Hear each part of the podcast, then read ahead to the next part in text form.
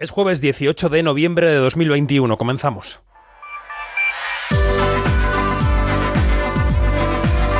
Quinótico. Cine, series y cultura audiovisual con David Martos. Onda Cero. La temporada de premios se acelera en España, ya tenemos nominaciones a los Forqué, lideran Maishabel en cine y Hierro y La Fortuna en series.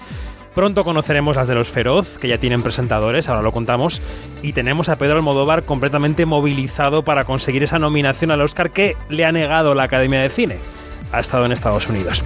En un ratín conectaremos con ese país, con Estados Unidos. Justo a la cartelera llegan un par de películas que veremos seguro compitiendo en los Oscar de una u otra manera. Spencer, esa historia de Diana de Gales a la que da vida Kristen Stewart, y El poder del perro, el regreso a la dirección de cine de Jane Campion. Hoy analizamos estas películas y otras que llegan a los cines desde el punto de vista del vestuario. ¿Cómo se vestía la princesa Diana? ¿Ha conseguido el chileno Pablo Larraín trasladar eso a la pantalla grande? Lo veremos. Soy David Martos y esto es Quinótico. Quinótico, Onda Cero. Quinótico entre festivales, el de Gijón, que el año pasado vivía una edición muy testimonial sin proyecciones, empieza mañana viernes y se aleja ya en el tiempo el de Sevilla. Por ahí empezamos las noticias de la semana. Quinótico, lo que tienes que saber. Y nos cuenta las noticias David Noriega. ¿Qué tal? Buenos días. Hola David, muy bien. Vamos a dar un apunte de lo que ha pasado en Sevilla. ¿Qué película ha ganado el Giraldillo de Oro? Pues la película que se ha llevado el premio gordo en Sevilla ha sido Great Freedom, la película del director austriaco Sebastian Mays.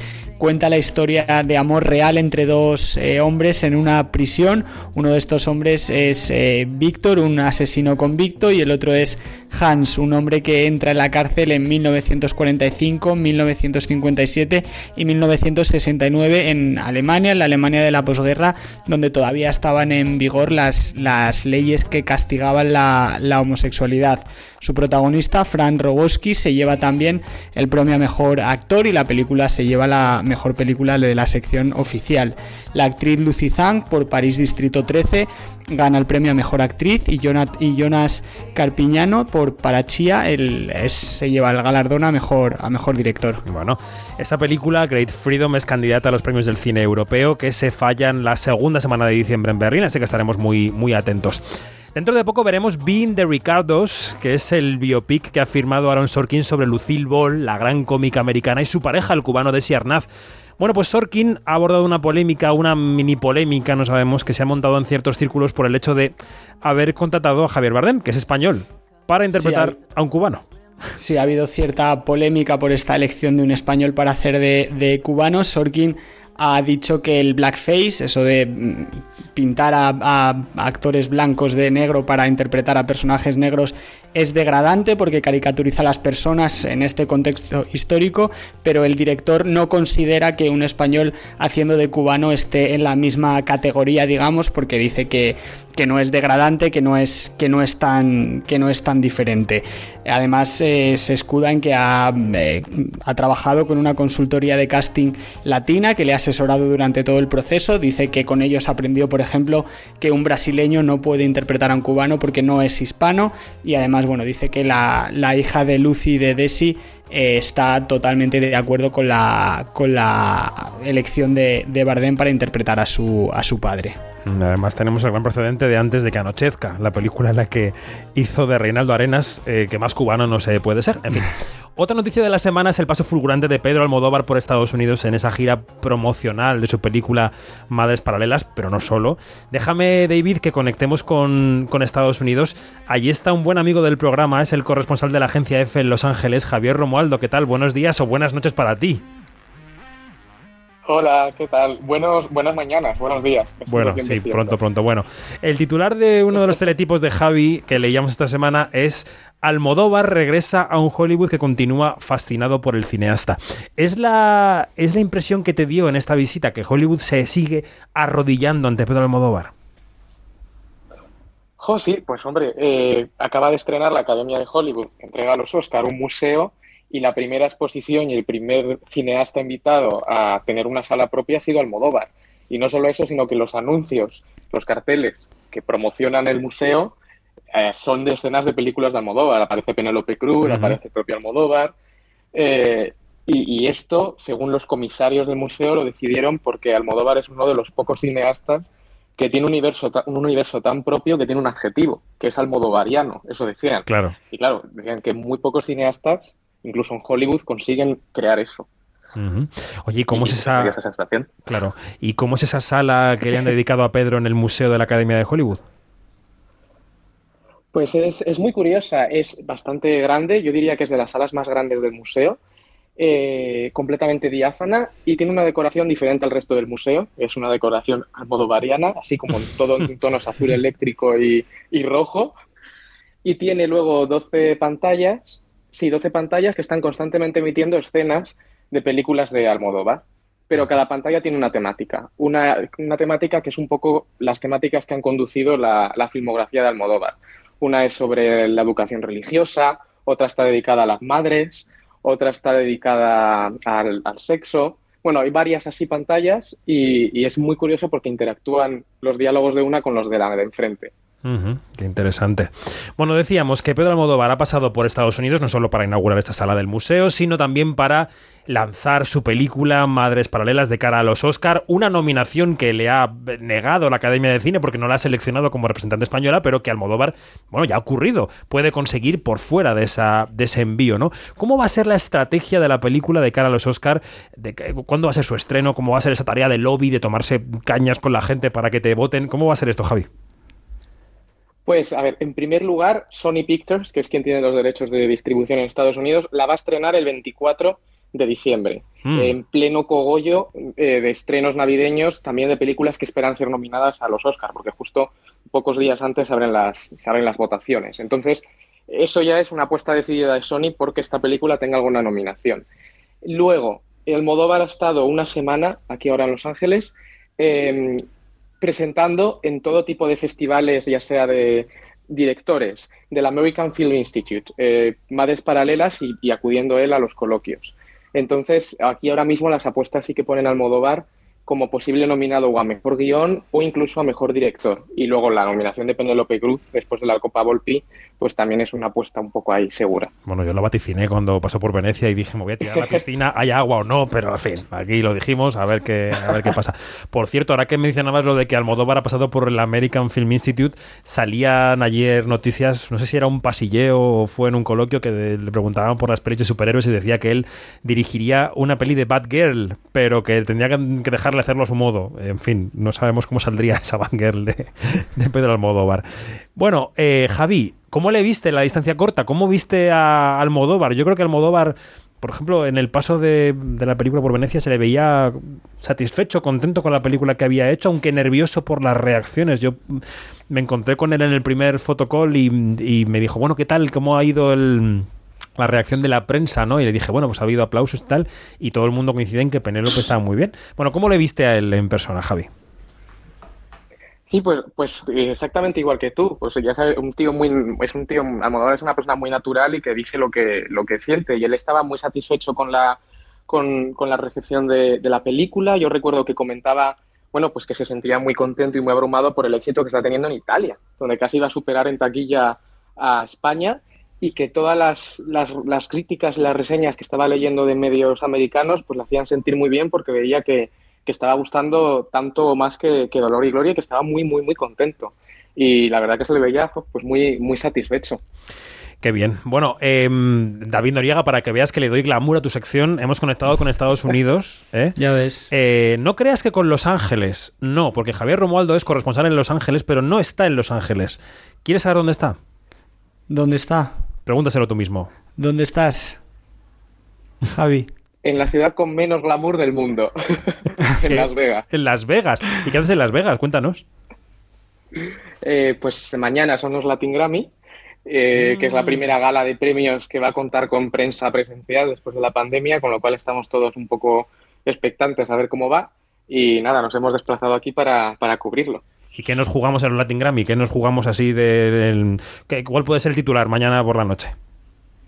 jo, pues eh, Zetangana está nominado en cinco premios, es el, tercer artista más nominado y bueno, si el premio al disco del año fuera para el madrileño, pues entre Madres Paralelas de Almodóvar y Tangana con, con el madrileño ya lo haríamos todo. Conquistando Estados Unidos pide ya el aumento de sueldo Romualdo, que escribe muchos estereotipos de estas cosas. ¿eh? Eh, vamos cursando ya la petición. Javier Romualdo, eh, corresponsal de F en Los Ángeles, en Estados Unidos. Gracias y un abrazo.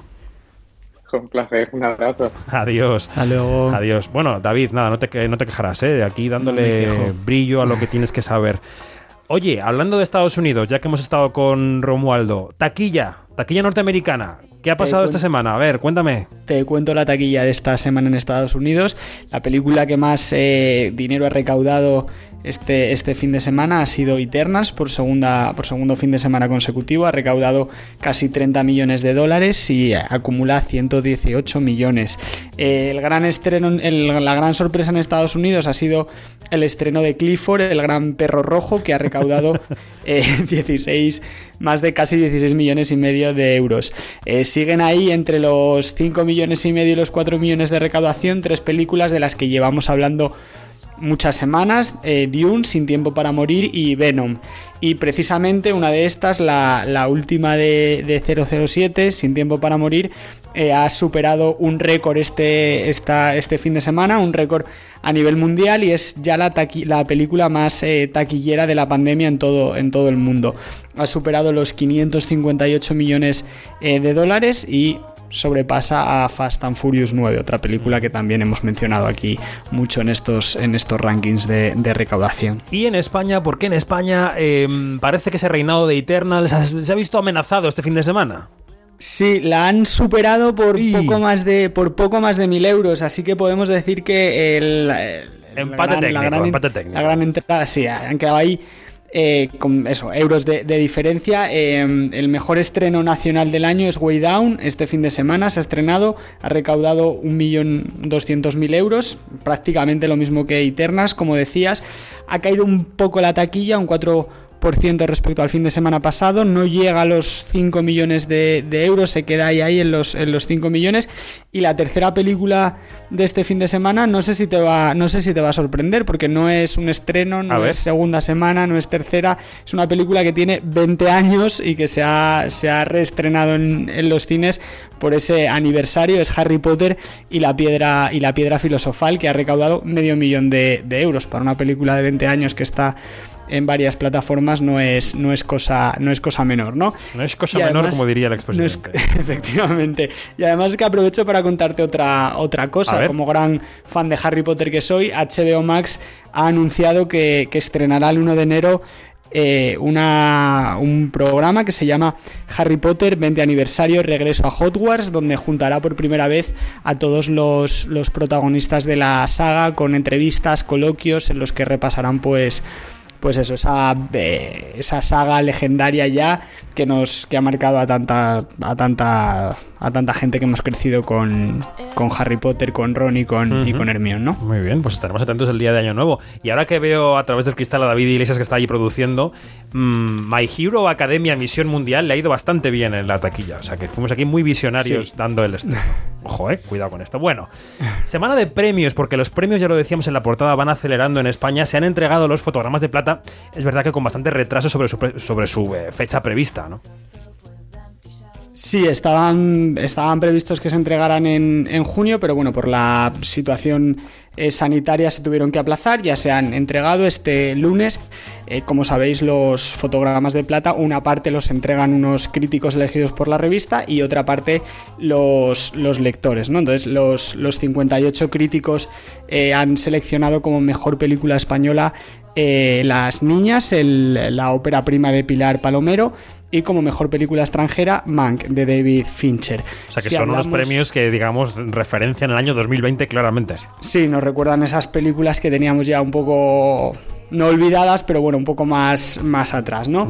Em, en cuanto a, los, a, las actrices, los actores eh, ganadores, el jurado ha decidido que el, el, premio a mejor actriz de cine es para Blanca Suárez por El verano que vivimos, Mario Casas se lo lleva por No matarás en eh, televisión eh, Vicky Luengo gana por Antidisturbios, Eduard Fernández por 30 monedas y en teatro Natalie Pozas es la mejor actriz de, teatro, por, de teatro por prostitución y Daniel Grau por La máquina de Turing.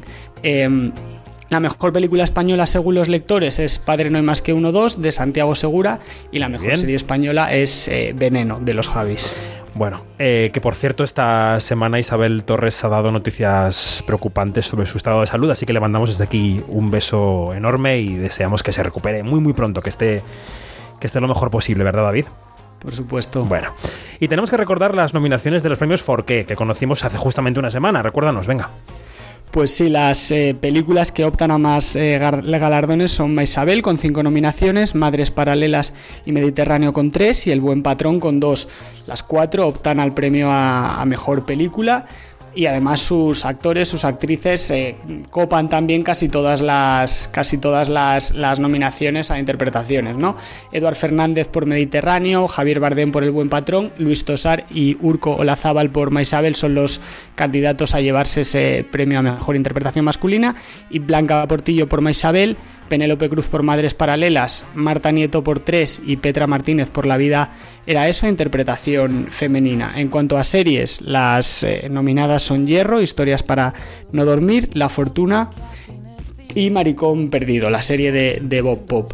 Eh, Álvaro, Álvaro Mel por La Fortuna, Darío Grandinetti por Hierro, Javier Cámara por Venga Juan y Javier Gutiérrez por Reyes de la Noche están nominados a la mejor interpretación masculina en serie y Ana Polvorosa por La Fortuna, Candela Peña por Hierro, Maribel Verdú por Ana Tramel El Juego y Nadia Santiago por su interpretación en El Tiempo que te doy están en la categoría de mejor interpretación femenina en serie. Bueno, Bob Pop, que también ha sido protagonista de la semana por sus eh, alocución en los premios Ondas, recogiendo el Ondas a la, serie Mejor Maricón Perdido, a la mejor serie. Sí, donde ha dicho que le echaron de Movistar por porque incomodaba. Efectivamente, porque incomodaba a la ultraderecha, mm, particularmente. Bueno, los premios Feroz van a dar a conocer sus nominaciones, o mejor las nuestras, porque ahí estamos dentro de una semana, el jueves 25, mucho nervio, aunque ya hemos dicho que van a ser presentados los premios por Nacho Vigalondo y por Paula Púa. A ver qué tal esta pareja artística en la gala que se va a celebrar en Zaragoza el 29 de, de enero. Así que es ya época de premios, época de festivales, y hoy queremos hablar de, de uno pequeño, pero muy interesante que ha comenzado esta semana. Hablaremos con la directora del Festival de Cine Independiente de Barcelona, La Alternativa. La película de inauguración es un documental que va a llegar a las salas el 26 de noviembre y que se llama Magaluf Ghost Town. Hoy pasamos mala noche. Tengo sueños, no sé si son sueños o pesadillas. Porque cierro los ojos así, niña, y me veo punta ballena subir un olor a sangre, a miau. A mí mis amistades de más años me dicen que no sale. Pero es, un retrato de esa ciudad de Magaluf, tanto en los meses más turísticos como en la temporada baja, con un tono de misterio que dirige Miguel Ángel Blanca. Vamos a saludar ya a la directora del Festival de la Alternativa, Cristina Riera, buen día. Hola, buen día. ¿Qué tal? ¿Qué dice la película de apertura sobre el espíritu de vuestro festival? ¿Por qué esta película? ¿Por qué esa película? Porque, mira, es, una película de Miguel Ángel Blanca, que es un autor que, que llevamos siguiendo desde sus primeros cortometrajes y, nos pareció muy interesante realmente poder presentar aquí en Barcelona una película que, ha triunfado por festivales internacionales y, que además había estado también en una fase de, de proceso de desarrollo aquí en el festival, en, lo que es la parte de profesionales de Mentoring Project. Entonces ha sido un, recorrido que, ha venido haciendo con nosotros y nos parecía muy muy lindo poderla presentar en Barcelona e inaugurar el festival con él. Es algo que estamos intentando como hacer también estos últimos años, ¿no? Como dar también visibilidad a autores nacionales que o autores a veces internacionales, pero que hemos estado acompañando de sus, primeros cortometrajes y que ya han llegado a un nivel de reconocimiento internacional que nos parece que, es importante poner en valor. ¿no? Esta edición del 2021 de la alternativa sigue siendo una edición híbrida, ¿verdad? Una edición híbrida. Em, ¿Qué parte de ese modelo es así porque seguimos en pandemia, Cristina? ¿Y qué parte es así porque ya estamos asumiendo herencias, ¿no? Unas buenas y otras malas de la pandemia que se van a quedar con nosotros. Sí. Bueno, nosotros en realidad hace como 10 años que hacemos un modelo híbrido. desde entonces empezamos a trabajar con Filming, casi desde los inicios de Filming, y, teníamos ya un canal um, especial de la alternativa en Filming. Entonces realmente esto fue como algo, simplemente una evolución, ¿no? una ampliación de lo que ya veníamos haciendo. Y, este año para nosotros sí que es importante poder combinar, ¿no? porque realmente facilitar el acceso a las películas ¿no? a personas que no se pueden desplazar ¿no? por cualquier motivo, pues siempre nos parece interesante. Pero, pero lo que tenemos clarísimo es que nada como, como lo presencial y más después de la pandemia. O sea, que tenemos más claro que nunca ¿no? que necesitamos encontrarnos, celebrarlos juntos ¿no? y, y ver el cine en condiciones, sin distracciones, en pantalla como Dios manda. ¿no? Y la verdad es que está siendo una alegría, está siendo un placer poder encontrarnos en presencial. Entonces, bueno, sí que habrá una parte de la programación, estará toda para nada y, muy pocos días los largometrajes, habrá que hacer un poco de combinatoria, pero, pero bueno, también es, todo el sistema se está un poco ajustando, ¿no? Sí, sí. Adaptándole las distribuidoras, qué condiciones marcan, entonces, bueno, entre todo intentamos hacer una mínima programación, al menos en filming. Para quien esté en Barcelona hasta el próximo 5 de diciembre, ¿en qué cines puede ver películas? Y danos algún título que nos pueda apetecer, que podamos querer ir a ver en la alternativa. Pues mira, vamos a estar en, básicamente esta semana en el Centro de Cultura Contemporánea de Barcelona, en Filmoteca y Zoomtech. Uh, la semana que viene uh, vamos a ocupar el Maldá y, Filmoteca y luego ya seguiremos uh, en Filming. Y no sé, hay muchísimas películas totalmente diversas, pero hoy, por ejemplo, eh, presentamos en Barcelona Libertad de Clara Roquet, el viernes Sis Días Correns de Neus Bayús, y luego teníamos piezas totalmente variadas en, oficiales, por ejemplo, internacional. Hay películas maravillosas, tanto en, en internacional como en nacional. Eh, que sé yo, hoy mismo estamos presentando All Light Everywhere de Theo Anthony, que bueno, pues fue premiada en Sundance, en Documenta Madrid, bueno, en muchísimos sitios, ¿no? Y me parece que es una película maravillosa. Mañana tenemos a Tegio, la última película de Tegio, que también ha triunfado por donde se ha presentado. O sea, bueno, eh, realmente recomiendo muchísimo eh, revisar lo que son la programación de oficiales, que, bueno, al final son películas que han sido seleccionadas entre 1.500 películas que hemos visto, nos hemos quedado con 39, o sea que realmente es... Y, luego hay, hay películas como la última de Frederick Weisman, ¿no? City Hall, o Canto Cósmico, El Niño de Elche, ¿no? que también estará presentando El Niño de Elche. Bueno, hay cosas muy, muy diversas. Es interminable la oferta. Me llama mucho la atención, Cristina, esa sección que habéis puesto en marcha que se llama Satélites. ¿Cómo, ¿cómo la definirías?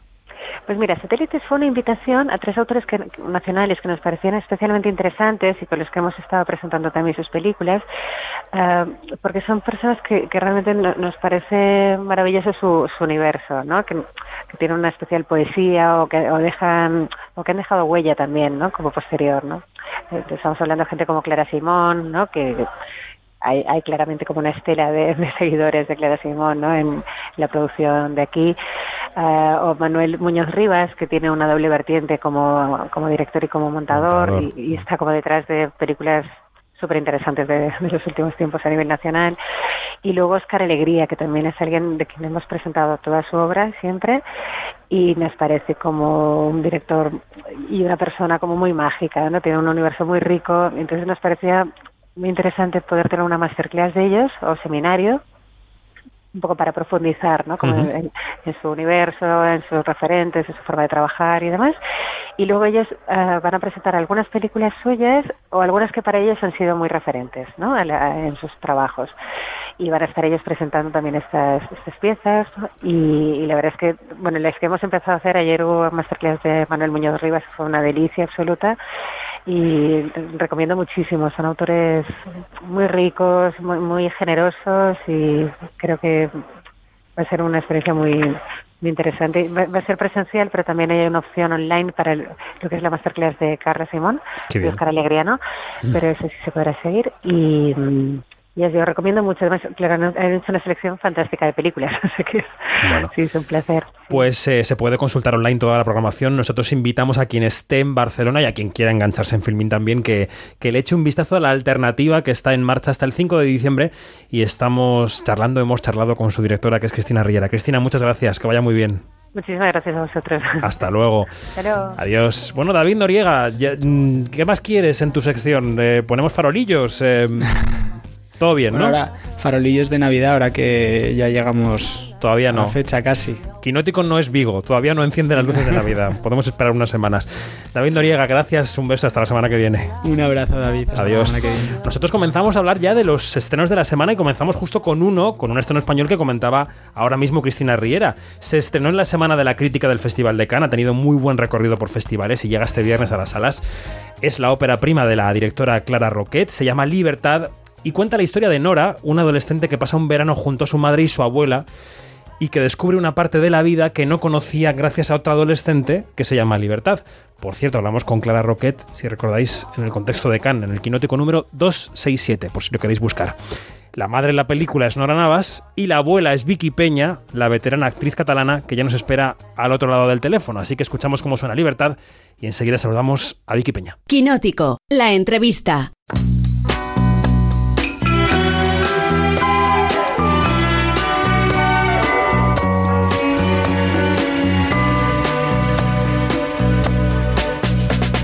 Si supieras. ¡Ahora baja ese trasco! Necesito irme. Tampoco es para tanto, ¿no? Piensan que soy muy pequeña para ser Nadie en casa me comprende. Libertad y tú sois demasiado distintas. Desde que vas con ella y esta pandilla de quillos pareces una cualquiera, amor. Quizás soy una cualquiera. ¿Ahora se ha visto a su abuela? Me escapó otra vez. Y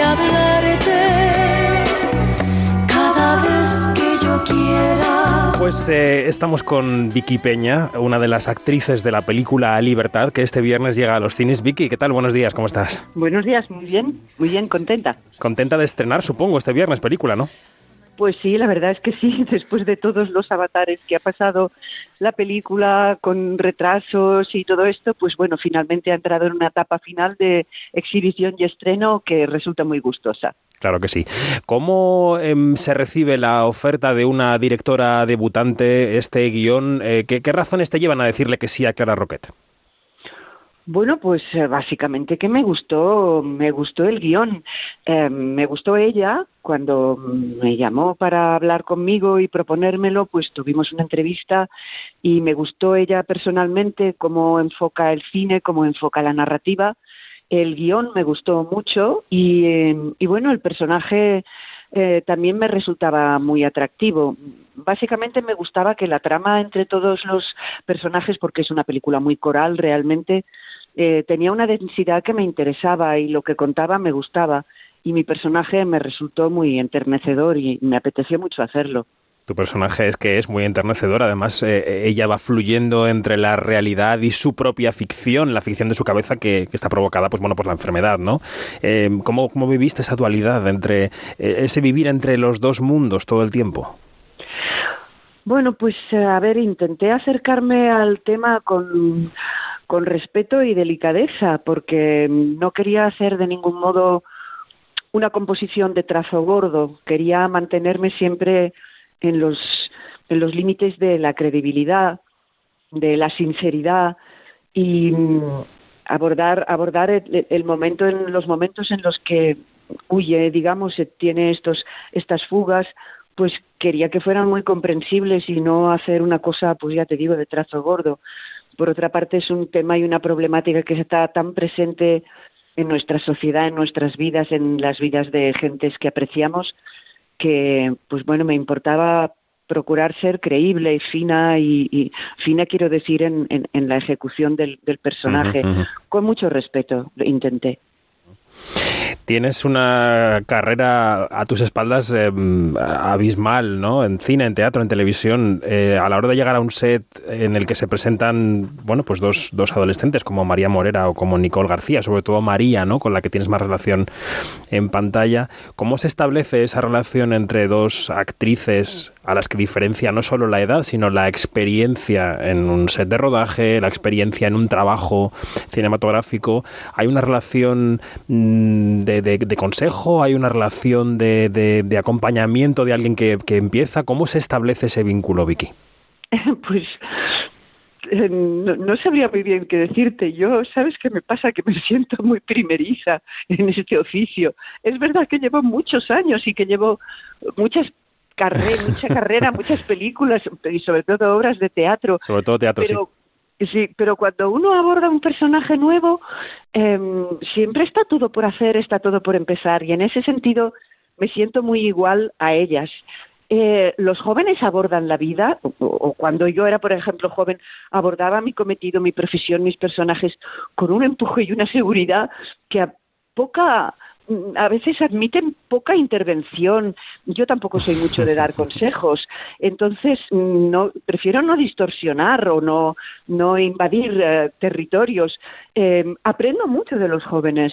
Eh, me gusta mucho cómo actúan. Siempre es muy vivificante verles trabajar. Y, bueno, e, en ese momento pues somos colegas, somos dos profesionales que estamos en el, en el set, tenemos que establecer una complicidad, tenemos que establecer una pauta para sacar adelante esa escena. Con Clara, además, con la directora, ensayamos y buscábamos el tono en el que quería Clara, por donde quería Clara que fueran las cosas. De modo que lo que, como me encuentro con, María, pues es con, complicidad de colegas y, siempre dispuesta a aprender. Y si ella pregunta algo o si ves que tiene una duda o lo que sea, pues entonces ahí, en la medida de tus posibilidades, estás tú para echarle una mano. Pero en principio a, título de igualdad, francamente. Mm, mm. Enseguida iremos con el con, cómo es eh, Clara Roquet como directora, pero sí que, quería eh, abundar un segundo más en esto, porque sí es verdad que, eh, bueno, entiendo lo que dices, ¿no? Lo de, lo de em, afrontar cada rodaje como si fuera el primero, con esa energía o con esa actitud de, de, esponja, ¿no? Pero es verdad que sí que hay algo de oficio práctico, ¿no? Casi de, em, de artesanía, de, albañilería, de ebanistería, de, las, de las marcas, de las cámaras, de buscar la luz, todo eso al final sí que va, quedando un pozo de, mm, no sé, tú me dirás, ¿no? De, experiencia al final de, de, Callo. Sí, es posible, sí, sí, eso es cierto. Hombre, yo, por ejemplo, cuando era jovencita hice muchísima televisión en, en Barcelona, en lo que eran eh, los estudios de televisión española en Cataluña, se hacían muchos programas dramáticos y lo que es el contacto con la cámara, la mecánica esta de saber si estás en el tiro, ir a, ir a, ir a señal, digamos, todo esto lo vas, lo vas adquiriendo eh, esto tiene algo de, oficio, mm, pero bueno, digamos que es la parte más mecánica. Hay gente que lo pilla al primer día, ya sean jóvenes o mayores, y hay gente que no lo pilla nunca y que siempre es como un pato realmente. Es práctico tener este, estas barandillas o estas, eh, estas cosas que te ayudan a, situarte, o como decía, no sé si era Jacques Lemon o quién, que en cine lo importante es saberte el papel y no tropezar con los muebles.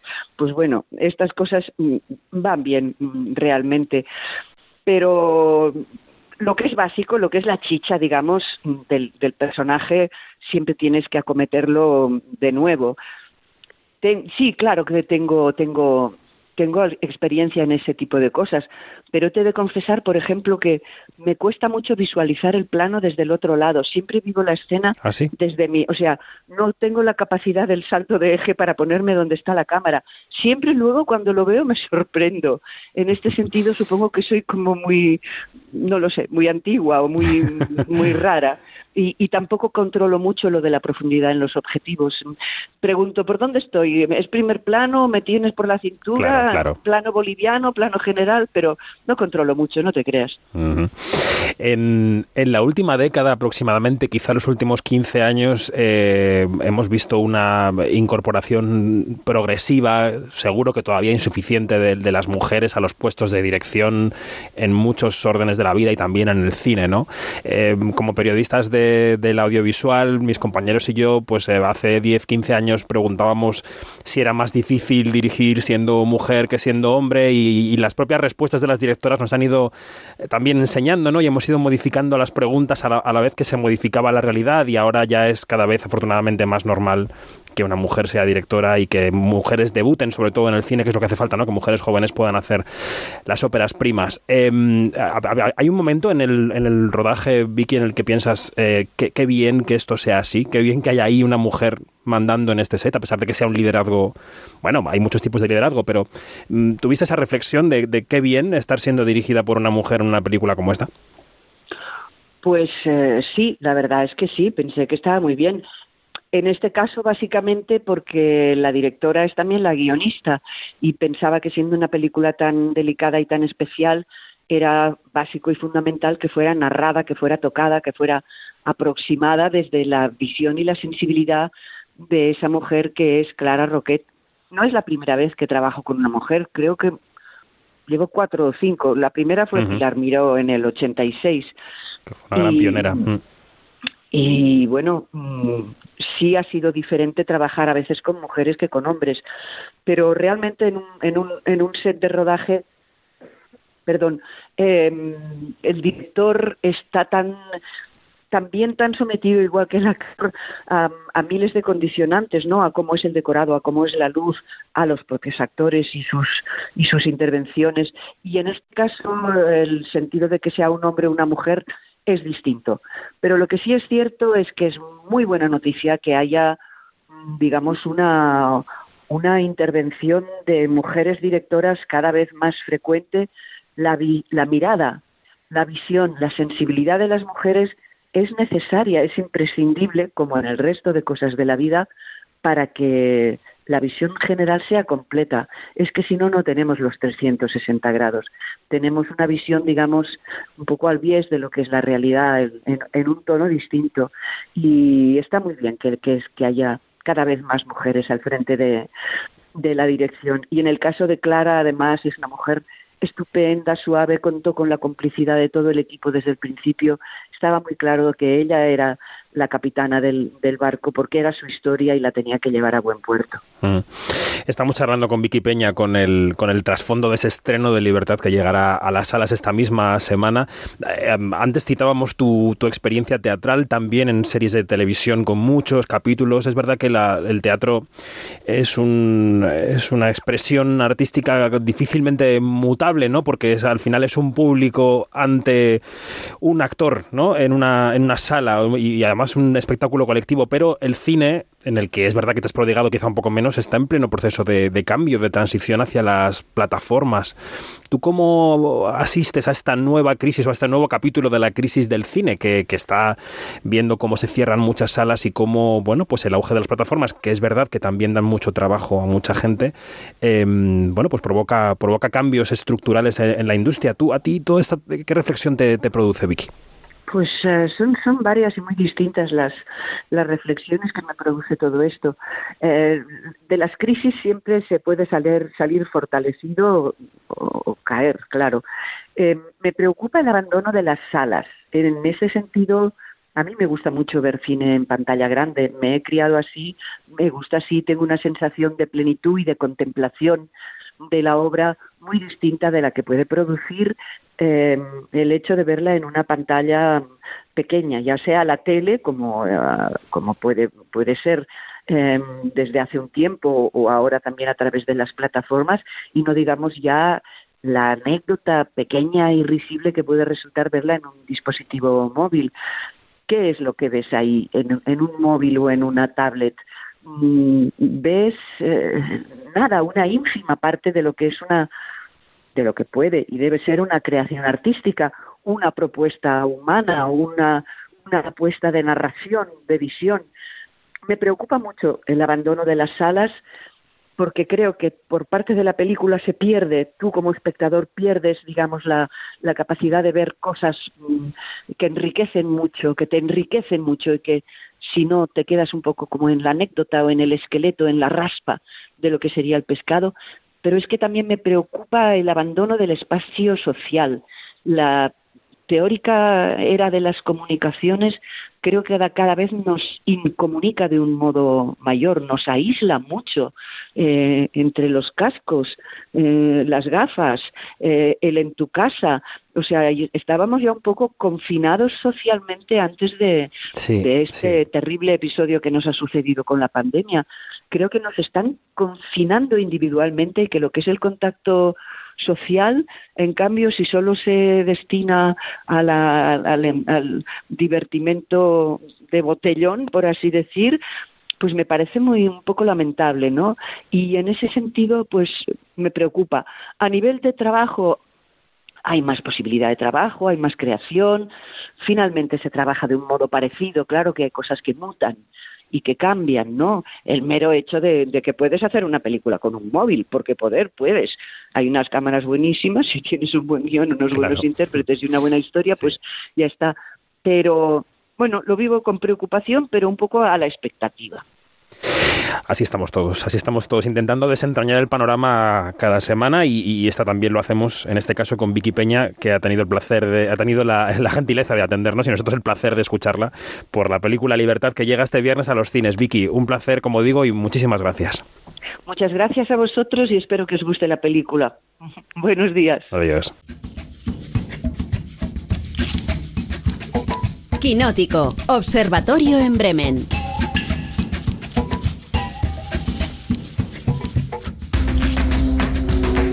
Despedimos a Vicky Peña y abrimos el observatorio de Quinótico hoy con la delantera titular, Janina Pérez Arias, Bremen Guten Tag. Guten Morgen. ¿Cómo estás?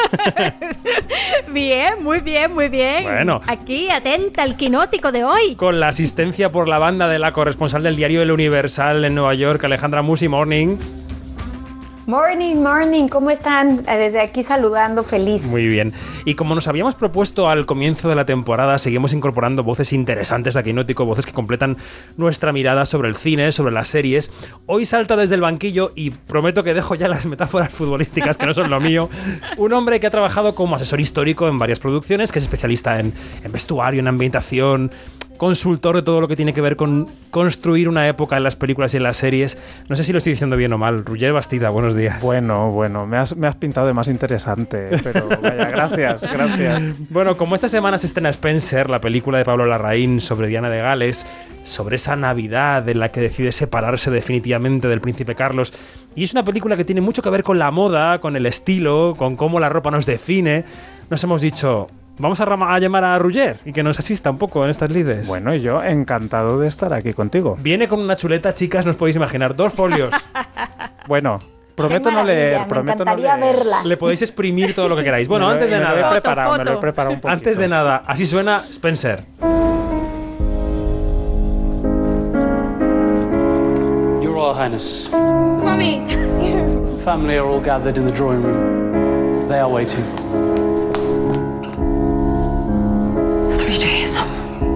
That's it. They're getting quite serious about you. So stand very still and smile a lot. They know everything. They don't.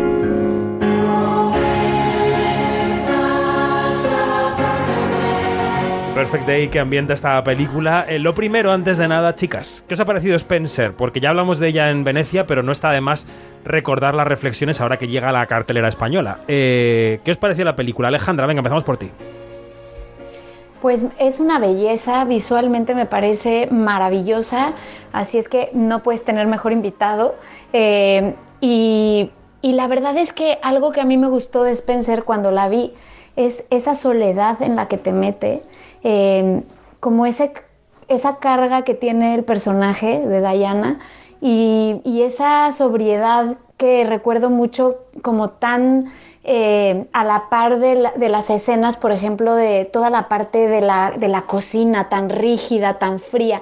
O sea, algo que, que, reflexionaba al salir de la peli es como algo tan cálido como es la comida, ¿no? La cocina, los fogones eh, son tan fríos en, en, todo lo que va en torno a Spencer y cómo dicta mucho pues mm, ese mm. mood que se sigue por toda la cinta. Así es que, bueno, pues me parece en ese, en ese terreno una joya a nivel lo que te provoca y transmite, mostrándote tan poquito, porque te muestra pocas cosas, pero muy adentro, ¿no? Muy, mm. muy, muy, muy profundas. Esa es mi reflexión. Reflexionábamos en la muestra, decíamos, Yanni, quizá The Crown nos enseñaba ya los entresijos de los palacios de la familia real británica que aquí la única diferencia, o quizá lo, que diferencia esta película de la serie es la vertiente psicológica del personaje. Nos metemos casi en su cabeza, en una ensoñación, en una espiral de, de, que no sabemos bien qué es verdad y qué es mentira, ¿no, Yanni?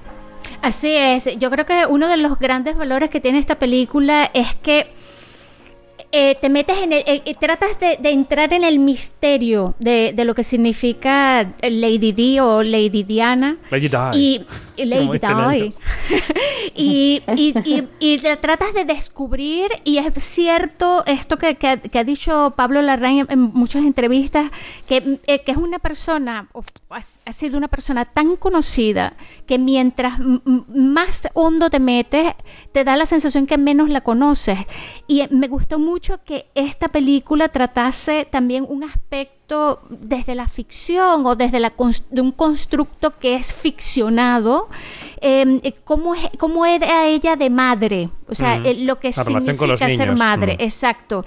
Y el aspecto psicológico, como dices tú, está tan bien tratado y esto tiene que ver también con una, un manejo de, la cámara eh, que, bueno, que estuvo a cargo de, Claire Maton, que es una tremenda directora de fotografía, que, que, que claro, ella está e, ella estaba allí una distancia mínima con, con Kristen Stewart y eso hace mucho para que tú como espectador te metas allí en ese cuadro y, y respires todo. Pues eh, hemos tenido a Ruggier porque, bueno, lo primero, ¿te ha gustado la película?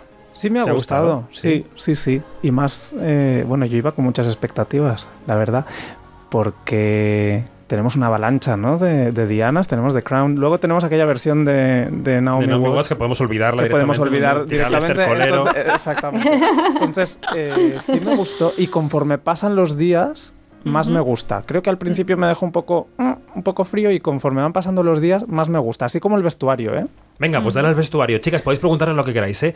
El vestuario. Diana de Gales era una mujer muy marcada por cómo se vestía. No sabemos quién hizo qué, si ella hizo el vestuario, el vestuario lo hizo a ella. Eh, ¿Cómo se traslada todo eso a la película? ¿Cuál sería tu análisis, Ruyer? Pues bueno, empezar diciendo que esto es obra de una oscarizada diseñadora de vestuario como es Jacqueline Duran, una de las ahora mismo que más está trabajando y más nominaciones tiene, etcétera, etcétera. Ha ganado dos Oscars, uno por Ana Karenina y el otro por Mujercitas, hace poco, no sé si el año pasado. Un par de años. Y aunque a mí me gusta eh, especialmente su trabajo en Mr. Turner, Mr. Turner, el, pintor. Sí, que estuvo en Cannes la película. A mí me parece más sutil, pero bueno. Eh, yo al principio no sabía si el vestuario me había entusiasmado, eh, pero me ha gustado mucho. Y como digo, cuantos más días pasaban, cuanto más pensaba, más me ha ido gustando. Y yo creo que eso es, eso es bueno. Entonces, esta peli tiene una dificultad y es que todo el mundo eh, ha depositado, como digo, muchas expectativas en, esta peli porque Diana es una de las personas más fotografiadas de la historia. De hecho, sabemos prácticamente qué ropa llevó cada día de su vida porque está todo documentado.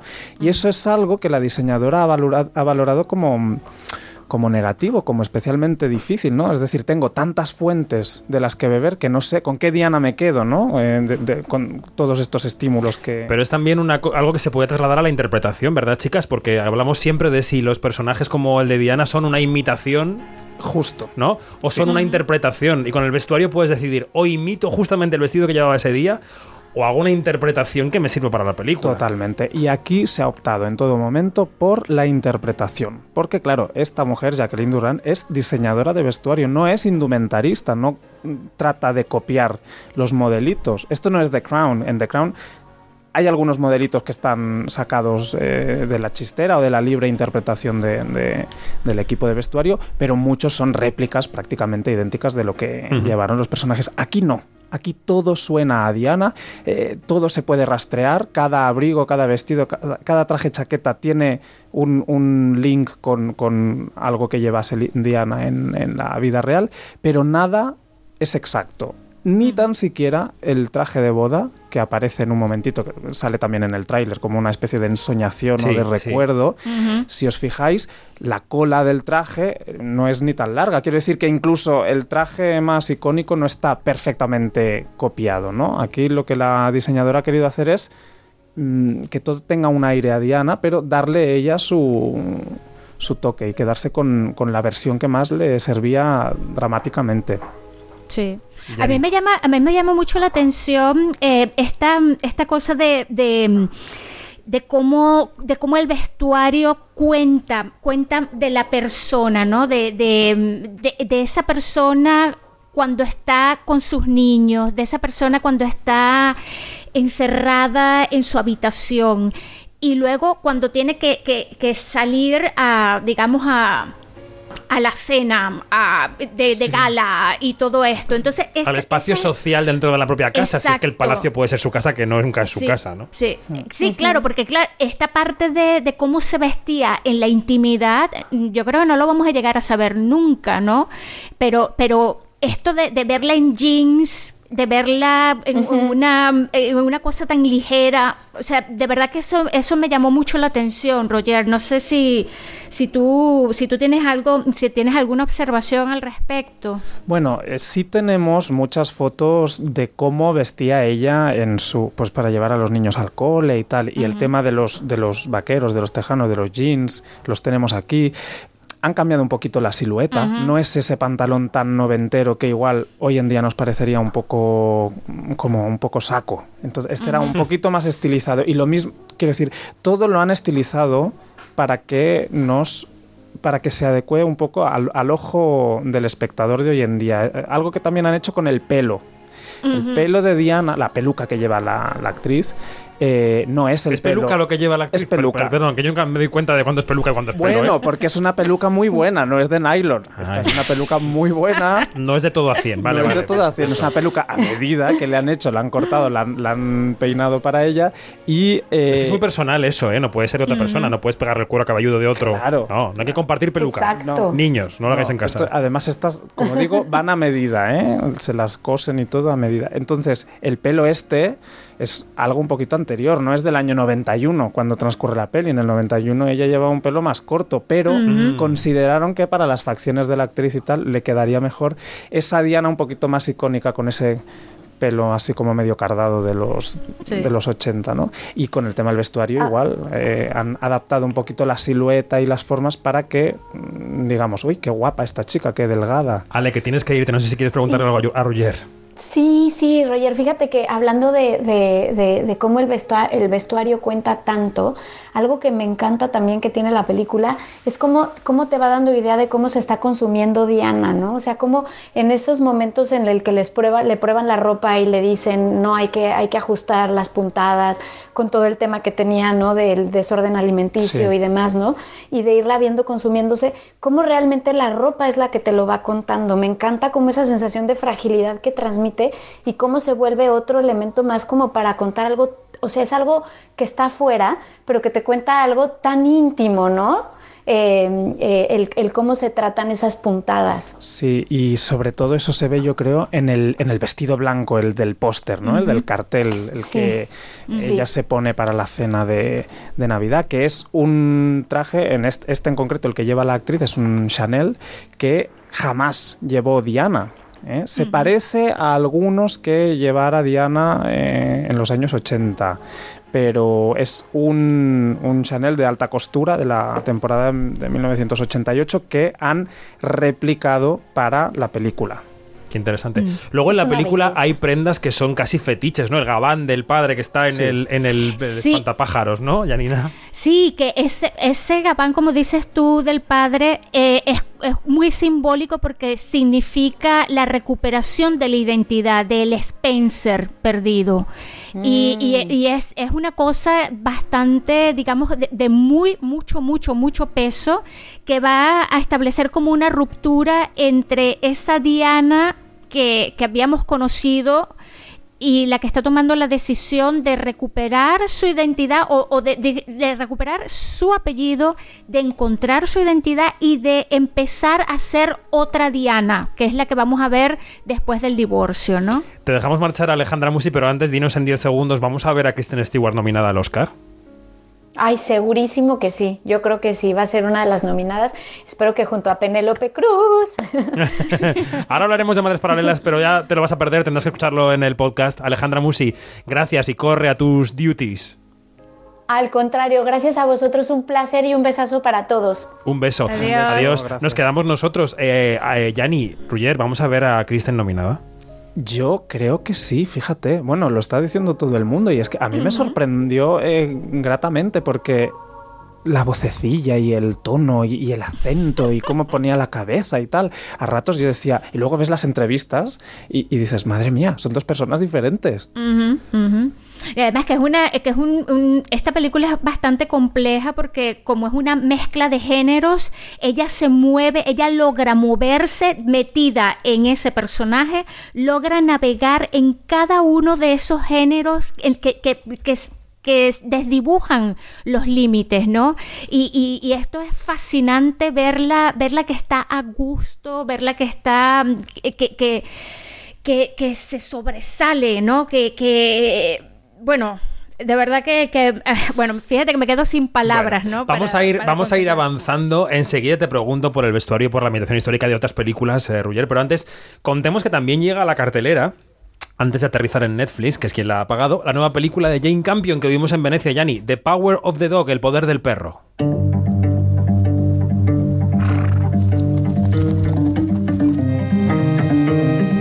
Twenty-five years since our first run together.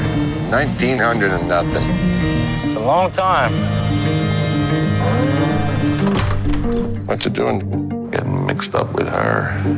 You are marvelous, Rose. Bueno, es una película protagonizada por Benedict Cumberbatch, Kristen Dunst, Jesse Plimon. Jesse Plimons, perdón, que está recibiendo muchas alabanzas a la que se sitúa también muy alto, ¿no? Ya ni en el ranking de las Oscarizables. ¿Qué, qué te pareció esta película? Pues mira, a mí me parece un, un, gran logro, un gran logro porque, empezando porque es un western, eh, eh, Jane Campion no tiene, no tiene, digamos, ninguna experiencia en, en algo parecido, en, algo que sea como western, aunque yo considero, si vemos eh, eh, cuáles son los códigos del western, yo considero el piano algo que tiene algo de western.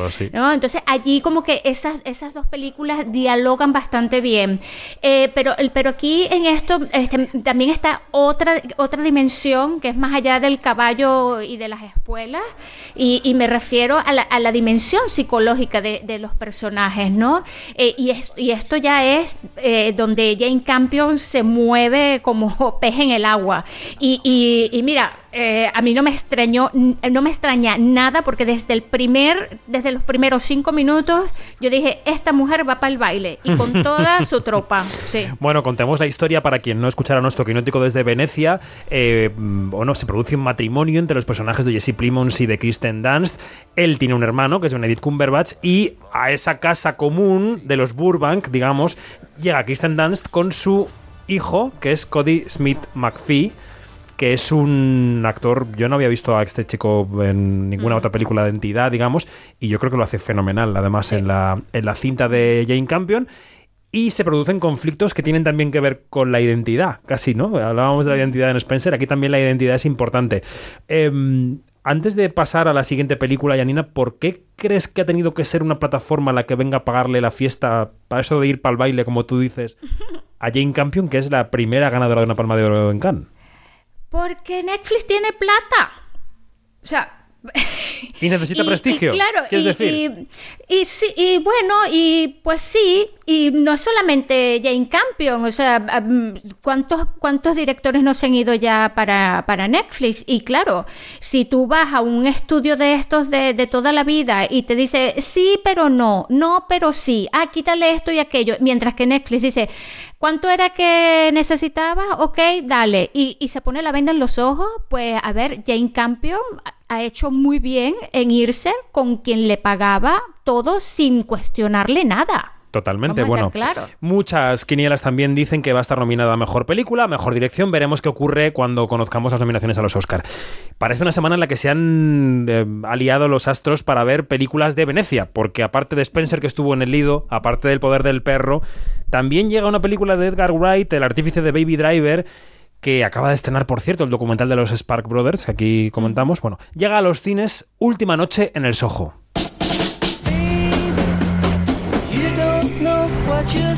¿Qué te trae por aquí? Vengo a estudiar en la escuela de moda.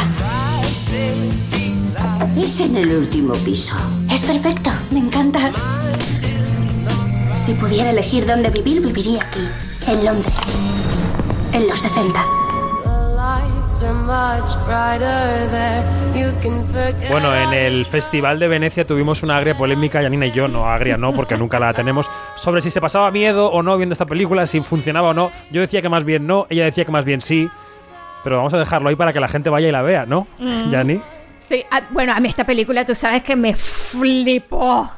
Este, y, y- y bueno, más allá de pasar o no miedo, porque yo creo que tú ibas con otra, con otra perspectiva. Puede sé ser, yo, puede ser. puede ser, pero es una película impecable, o sea, de verdad que, que la recomiendo muchísimo, muchísimo. Y ya Roger nos, nos contará porque estoy súper, súper curiosa de qué, de qué piensa él de la ambientación y del, vestuario, porque Sí. y esta película es para verla como dos veces o tres veces para ver todo aquello, ¿no? Sin desvelar mucho la trama, contemos que es una película en la que se cruzan dos mundos, el mundo más o menos actual con los mágicos 60 de Londres, con esa estética poppy. eh, por lo que has podido ver de la película, ¿qué te parece, Roger? Eh, pues eh, la mezcla, como tú dices, ¿no? Entre estos dos mundos y estas dos texturas, colores, tal, es súper interesante. Esto es obra de Odile Dix-Miró, que yo, eh, así, el nombre no me decía nada hasta que busqué un poquito. Es la diseñadora de, de vestuario de Mm. Bellamy, de An Education o Brooklyn. Brooklyn, aquella peli con, ¿cómo se llama esta chica? Saoirse Ronan, yo no sé Saoirse cómo Ronan. Saoirse. Saoirse Ronan. Aquí tenemos un largo historial pronunciando ese nombre. Sí, me imagino. Esa peli tenía un vestuario que era una pasada de cosa sutil, bien hecha. Y aquí, eh, pues volvemos a los años 60, como en An Education, y yo creo que hay un trabajo súper plástico, súper interesante en tema de colores, texturas, muy guay. Pero fíjate, fíjate que eh, cuando vi que también era la, la vestuarista o la diseñadora de vestuario de An Education, en An Education, aunque es, es en la misma época, es otro, sobria. social. Claro, no, y o- además y es aquí otro es momento de los 60, ujú, porque tenemos un primer, unos primeros años en los años 60 que son aún muy Mad Men, muy esta falda acampanada, esta línea eh, de Dior, digamos, y luego tenemos eh, la segunda mitad de los 60, que es eh, un poquito por donde va Last Night in Soho. Sí, y además, y además este Soho en aquella época que, era, que, que es lo que se retrata en la película, que es una zona roja de, de bajos fondos, de también donde se, donde se, se juega mucho con el chic, con el, con el- los nuevos, digamos, las nuevas tendencias que luego, de- en la moda, ¿no? Que luego marcarían como que todo lo que vino después. ¿no? Vamos, vamos a ir rapidito porque ya que tenía aquí a Roger en el estudio he dicho voy a aprovechar y voy a hacerle tres preguntas para que no se vaya aquí sin, sin pasar el examen. La primera, sé que te ha interesado mucho la propuesta estética y también de fondo de Ridley Scott en el último duelo. ¿Qué te parece esa edad media de Ridley Scott? ¿Cómo la has visto? Ay, pues me ha encantado. Era el espectáculo de nieve, castillos y CGI que yo necesitaba ver en pantalla grande. Y bueno, eh, Ridley Scott siempre nos plantea una edad media que es un poco, un poco fantasiosa, no sé cómo decirlo. Él siempre, o casi siempre, trabaja con Janty Yates, que tiene un Oscar por Gladiator, la diseñadora de vestuario, que también ha hecho El Reino de los Cielos, Robin Hood, Exodus, bueno, Es cosas colaboradora habitual. Colaboradora habitual. Y aquí tenemos una peli ambientada en el siglo XIV, finales, 1380 y pico. Y como digo, es un espectáculo con un vestuario que me encantó, que tiene una alta dosis de fantasía, como la peluquería, ¿eh? por ejemplo, la prota que va con esa melena, ese pelucón pre-rafaelita, una cosa. También peluca. También peluca. Vivo engañado, vivo engañado. Bueno, pero es que son muy buenas, a diferencia Vale, de, vale. de muchas pelucas. Y, y a mí el vestuario, como digo, tiene mucho de pre-rafaelita, mucho de siglo XIX. Mm, eh, Adam Driver con, con esta especie de chupa de cuero negra, que esto es como un mm, super red flag. En, en el mundo del vestuario, mm, si fuéramos súper rigurosos, es como, no, por favor, el malo. Pero nos lo tragamos, negro". ¿eh? Pero nos lo tragamos. ¿Cuánto hay que nos tragamos? Sí, Madre y me ha gustado mucho porque no es una edad media especialmente sucia y tal. Sí, el personaje de Ben Affleck lleva más joyas que el de Jodie Comer. Y más tinte. Y más tinte, exactamente. O sea, esta preocupación por el lujo, por la joya, por la piel, eso es la edad media. Es una época de, de- de simbología, de estatus, de, de representación. Para la segunda pregunta, Roger Bastida, eh, vamos a ambientarnos, venga.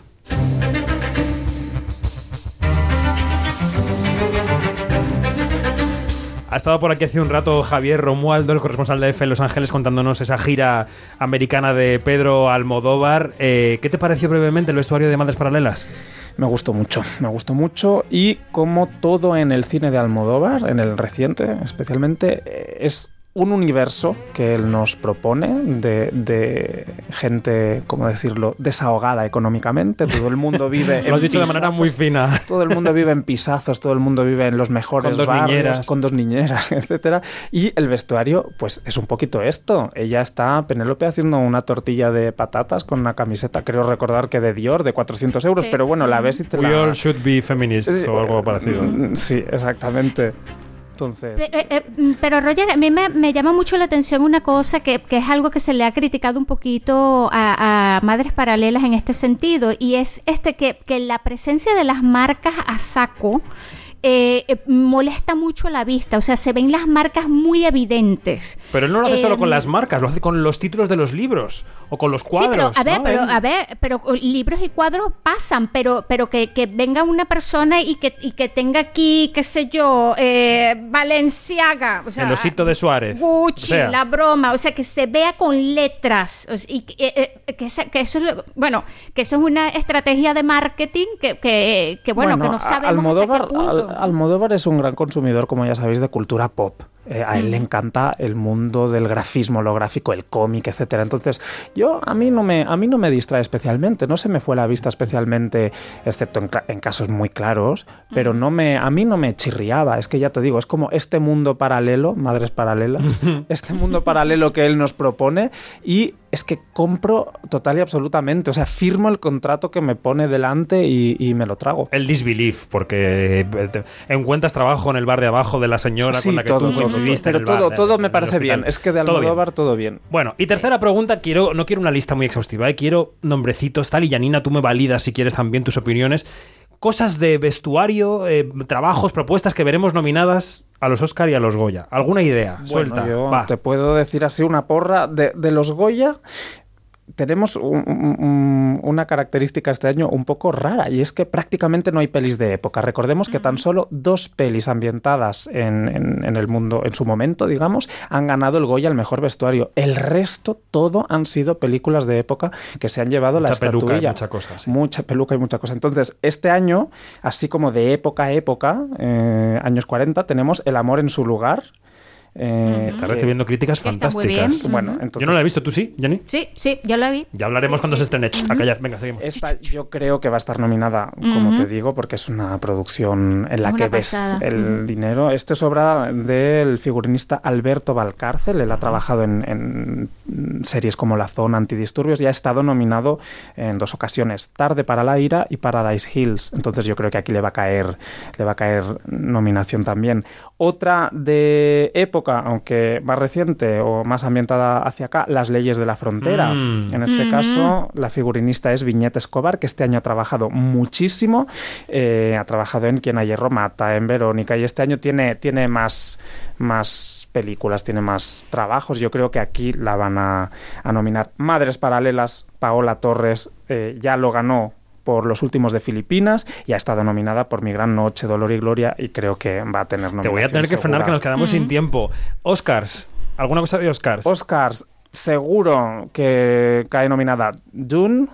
O- Bueno, es que está fantástico el vestuario Sí. de Dune, Yanni. Está, está Mm, sí, maravilloso. es, es impecable. La última de esta del mexicano Benicio del Toro, Night- Nightmare Alley, ¿se llama? Ah, sí, la, la película de Guillermo del Toro. Eh, per- perdón, Guillermo del Toro. Exactamente, esta tiene Nightmare muchos, Alley, sí, que llega ahora en Navidad. muchos números de ser nominada. El poder del perro, bueno, alguien dice, yo no lo sé. La tragedia de Macbeth, una de, del hermano Cohen. La de Cohen, efectivamente. en blanco y negro. Esta, como trabajo en blanco y negro, me parece muy, muy, muy interesante. Licorice Pizza, algún- algunos dicen. Spencer. Spencer, dicen Spencer, que igual va a tener nominación. Y ojo, la supercachonda El Rey de Zamunda, que tiene un vestuario. ¿En serio? Sí. ¡Wow! Sí, sí, porque de hecho su diseñadora Ruth Carter ya ganó por Black Panther hace unos pocos años y estuvo nominada por Malcolm X o Amistad.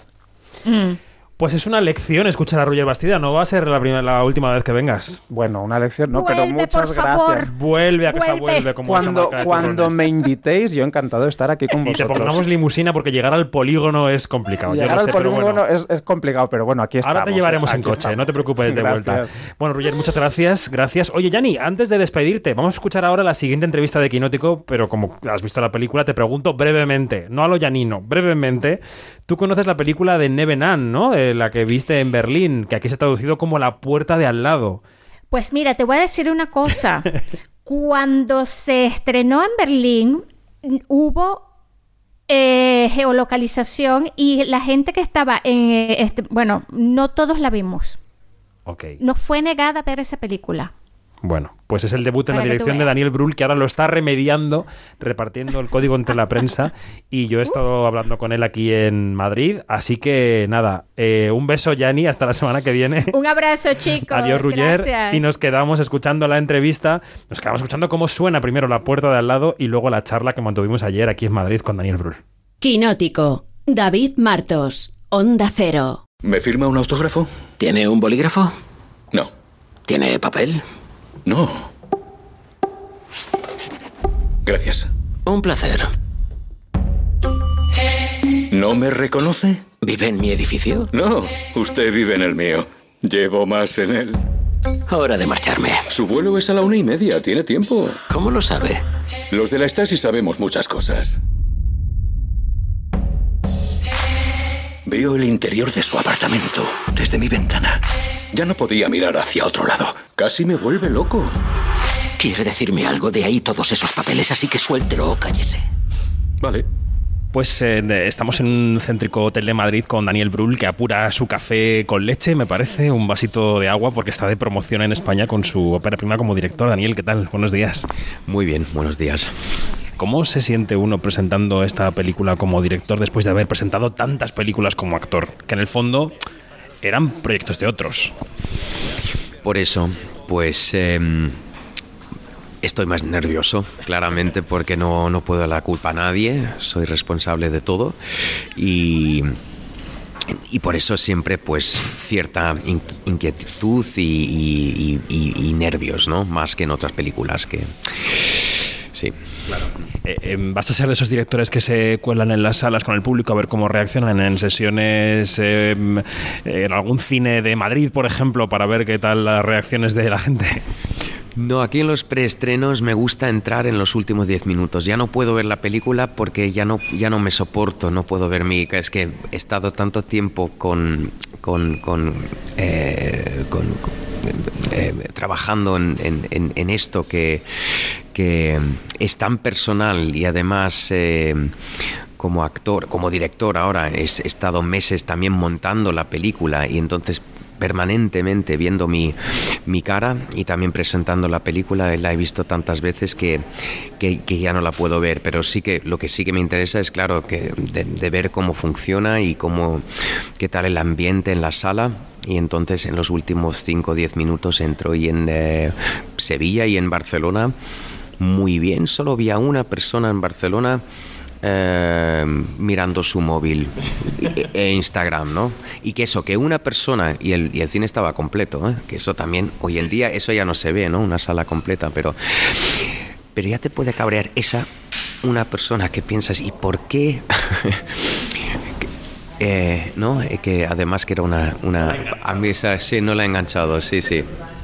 En la puerta de al lado eh, me contas la historia de un actor internacional, hasta ahí como tú, que va hacia un casting y para en un bar de Berlín a tomarse un café y allí eh, establece relación con un parroquiano del bar y ahí ocurren cosas, digamos. Eh, te, te escuchábamos en, en la entrevista anterior, creo que con los compañeros de Días de Cine, que decías... eh, que te preocupaba la gentrificación. Y es verdad que también lo había leído en alguna entrevista previa de la Berlinale. Mm, ¿Por qué? ¿Por qué te preocupaba?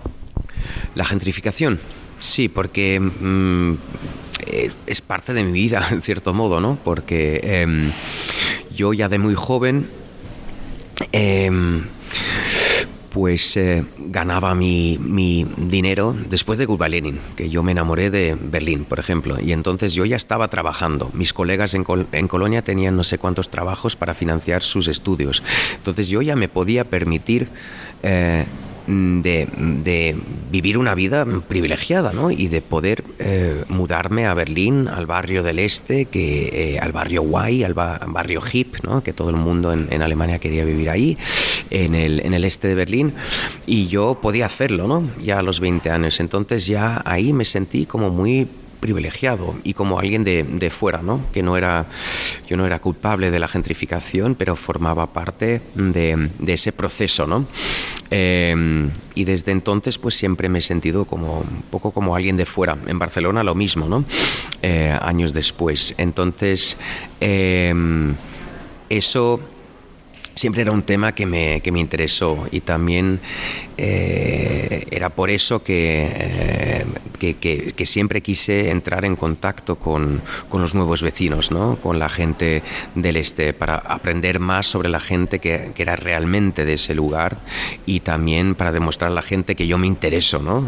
y además que yo quería caer bien, ¿no? eso, hacerme el simpático, ¿no? eso es siempre, y, y parece increíble, pero incluso después de hace eh, 22 años que estoy viviendo en Berlín, aún hay situaciones que siento cierta incomodidad, ¿no? Depende de la situación, ¿no? Si estoy con, en un grupo de, ¿no? Con, con, con, gente del este, eh, noto que me comporto de manera un poco más, eh, eh, diferente, ¿no? Que de repente empiezo a hablar con mi acento de Colonia, otra vez para hacerme más simpático y, y, eso suele pasar a, a, menudo. Entonces, yo noté que, este tema es muy personal y, que esto debería ser la primera película que, eh, basada en esta idea que es la fundamental es el tema de la, de la gentrificación eh, de la identidad ¿no? de dónde eres tú de dónde te sientes en casa eh, ¿no? y cómo es la convivencia eh, entre gente que es realmente del, del lugar y, y, la gente que se mueve permanentemente. ¿no? Eso es algo que a mí en mi vida me ha marcado mucho y por eso decidí hacerlo. O sea, decías, esta es la idea que tiene que marcar mi primera película, pero ¿cuánto tiempo has estado persiguiendo el hecho de dirigir tu primera película? ¿Desde cuándo tienes esa idea, esa semilla de, bueno, yo quiero dar el paso detrás de la cámara? Pues desde hace mucho tiempo, porque la idea nació en Barcelona y eh, eso ya hace más de 10 años. Eh, entonces, eh, y ahí eso ya era muchas, muchos aspectos ya los tenía claro, porque eso, la idea la tuve en un restaurante, que había un tío fuerte, eh, machote obrero eh, y que le caía fatal. Noté inmediatamente que él no soportaba mi, mi, mi imagen, mi, mi, mi, actitud, porque y me detectaba, me, me, analizó, creo, ¿no? Como, sí, como alguien, el, un chico, un hombre moderno, ¿no? Con su maletita viajando para arriba, para abajo y sintiéndose en casa en todas partes, ¿no? Haciendo un poco el pelotas con los camareros y hablando del Barça, ¿no? Y, y todo eso. Y, y entonces, pues... Eh, yo eh, eh, lo tenía claro que quería hacer una película en un, en un bar, un restaurante, una especie de western, sin palabras, un duelo entre dos hombres representando pues dos mundos, ¿no? Eh, sí, dos clases, dos vidas pues muy diferentes. entonces no pudo levantar, no pude levantar la película en en Barcelona porque no tuve productora, ni estructura, ni, ni, ni, ni guion, ni nada. Y entonces eh, me olvidé un poco del tema y eh, reapareció la idea eh, cuando me mudé en Berlín de un piso al otro y me encontré una situación muy de Hitchcock en, en, esos patios típicos berlineses donde ves a tus vecinos y entonces conocí a los vecinos, algunos de ellos del este, que ya me trataba ¿no? Eh, con esa actitud, uy, ahora entra el, el actorito este, ¿no? Y yo, claro, eh, de manera muy ofensiva, pues, pues, eh, y abierta, pues entré en conversación y, ahí pensé, ah, tenía esa idea eh, de sobre, sobre el encuentro entre esos esos dos hombres y entonces el, el obrero que que trabajaba en una fachada en Barcelona observando mi piso durante meses, se convirtió en mi vecino del este de Berlín eh, y, bueno, trabajando en lo que trabaja. Si, si ves la película, no quiero, no quiero contar demasiado. Y decías también que es una película sobre entender al que está enfrente, mirar al que está enfrente, darse cuenta del que está enfrente, ¿no? Que a veces pasamos por el rellano de la escalera, por el bar y no nos fijamos en quién nos rodea. Yo no sé si a lo mejor le pasa más a los actores que al resto de personas, pero yo creo que a todos nos pasa un poco, ¿no? Y ser director no es un poco también eso en un rodaje, tener que estar pendiente de todo el mundo porque eres el centro de las miradas y tienes que estar atendiendo actores, iluminadores, cámaras, eléctricos. Sí, sí, sí. Es eh, como tú dices, ¿no? Es una película también de miradas, ¿no? De qué es lo que sabes sobre tu vecino, sobre la, sobre tu entorno y qué es lo que sabes sobre ti mismo, ¿no?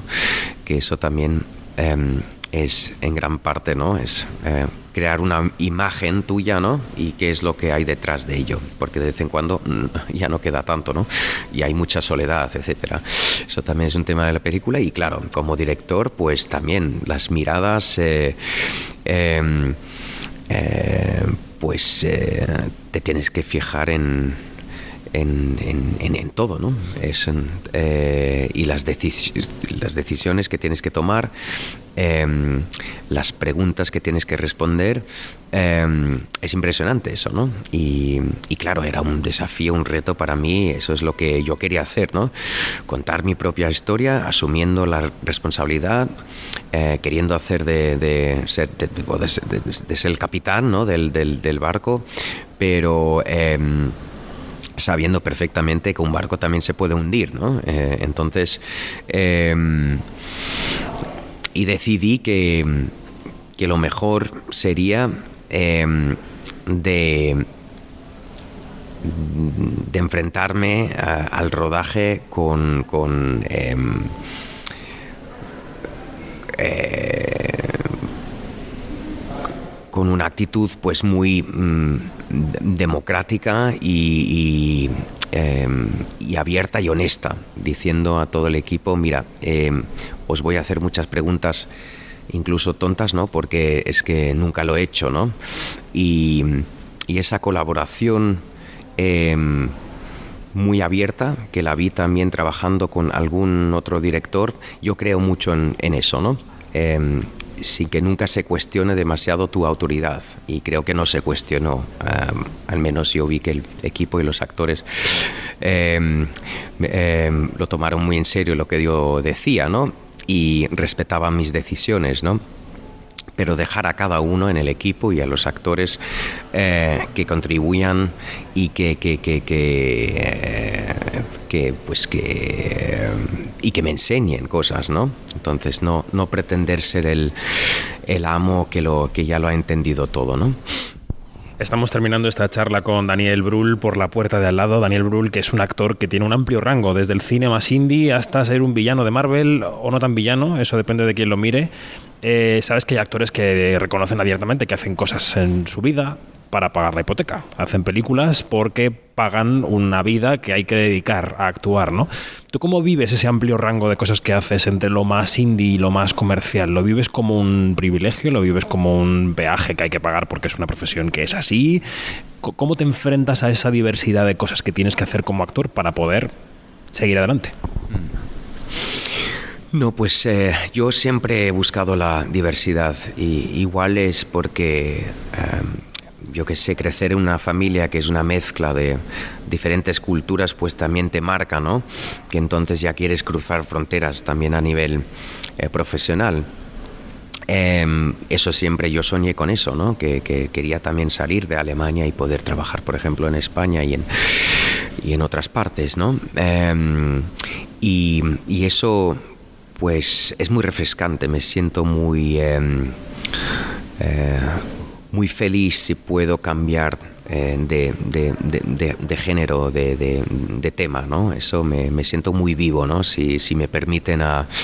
em, a cambiar de un lado al otro. Em, y por eso también, eh, pues finalmente quise dirigir algo, ¿no? También para encontrar un nuevo reto. Y ahora también me he unido a una productora, ¿no? Y de también contribuir más en, en- en- en- películas que a mí me em, interesan eh, como, como, como productor, ¿no? Em, entonces, nada, buscar nuevos retos y, y que sea muy diverso. Y yo puedo disfrutar igualmente de una megaproducción eh, un parque de aventuras como, como Marvel o un mundo muy intimista y muy pequeño, entre comillas, como mi propia película. ¿no? Em, al fin y al cabo es contar una historia, eso es lo que nos motiva. Y, em, y eso sí, en el futuro, si me permiten otra vez a contar otra de mis historias y, que lo pueda hacer a mi manera y que nadie me diga cómo lo debo hacer y que no me excluyen de ningún proceso cinematográfico, que eso es lo chulo, ¿no? Como director, pues yo encantado, pero ya veremos si me dejan. Esperemos que sí. De momento este viernes 19 llega a la puerta de al lado de los cines españoles Daniel Brul. Muchas gracias. A ti. Chao. Quinótico, lo que se estrena. Hoy hemos encontrado en el bosque parte del cadáver de un hombre. La otra mitad ha aparecido en la mina. Tiene que haber sido un animal. Ninguno que yo haya visto nunca. Sé que a Lucas le pasa algo. Estos dibujos son de un alumno mío.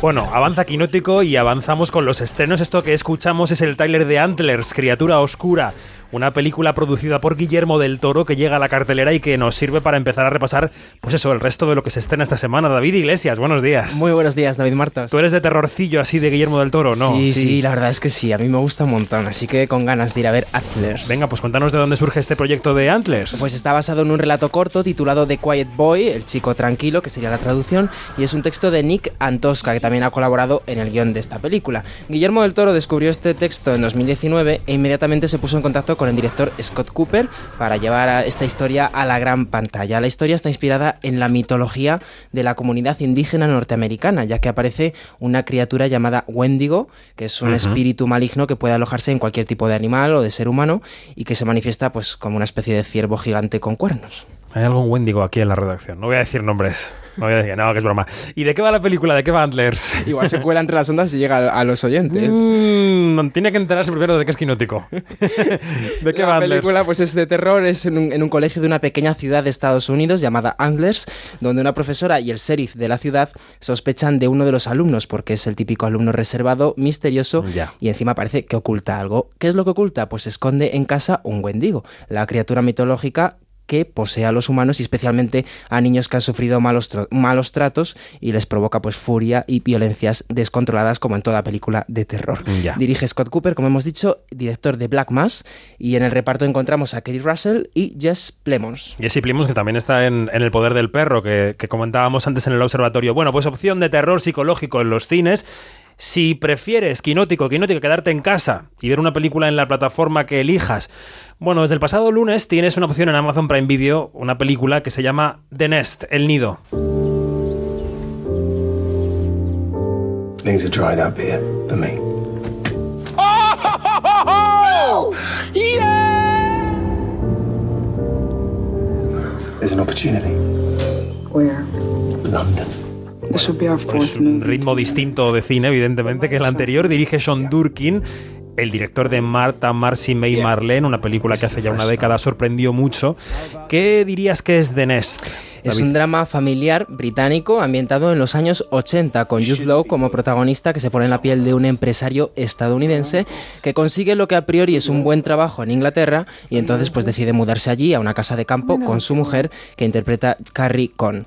¿Qué pasa cuando llegan a Inglaterra esta familia feliz con ganas de comerse el mundo? Pues que nada, nada es lo que parece porque la relación entre marido y mujer se acaba complicando por una red de mentiras al verse rodeados por las presiones sociales y económicas de ese nuevo trabajo y todo termina de derivando pues, en una crisis matrimonial. The Nest, opción en Amazon Prime Video, con Jude Law, con Carrie Coon, en fin, es una buena opción para el fin de semana. Seguimos en el terreno del thriller, si te parece, porque se estrena también una película que se llama Años de sequía. El pueblo entero sabe que has reabierto la investigación. Luke llegó a su casa a las cuatro y media, mató a su familia, luego vino aquí y se suicidó. ¿Estás convencido de que lo hizo él? ¿Tú qué crees? Yo era amigo de Luke. Mentiste esa vez, Aaron.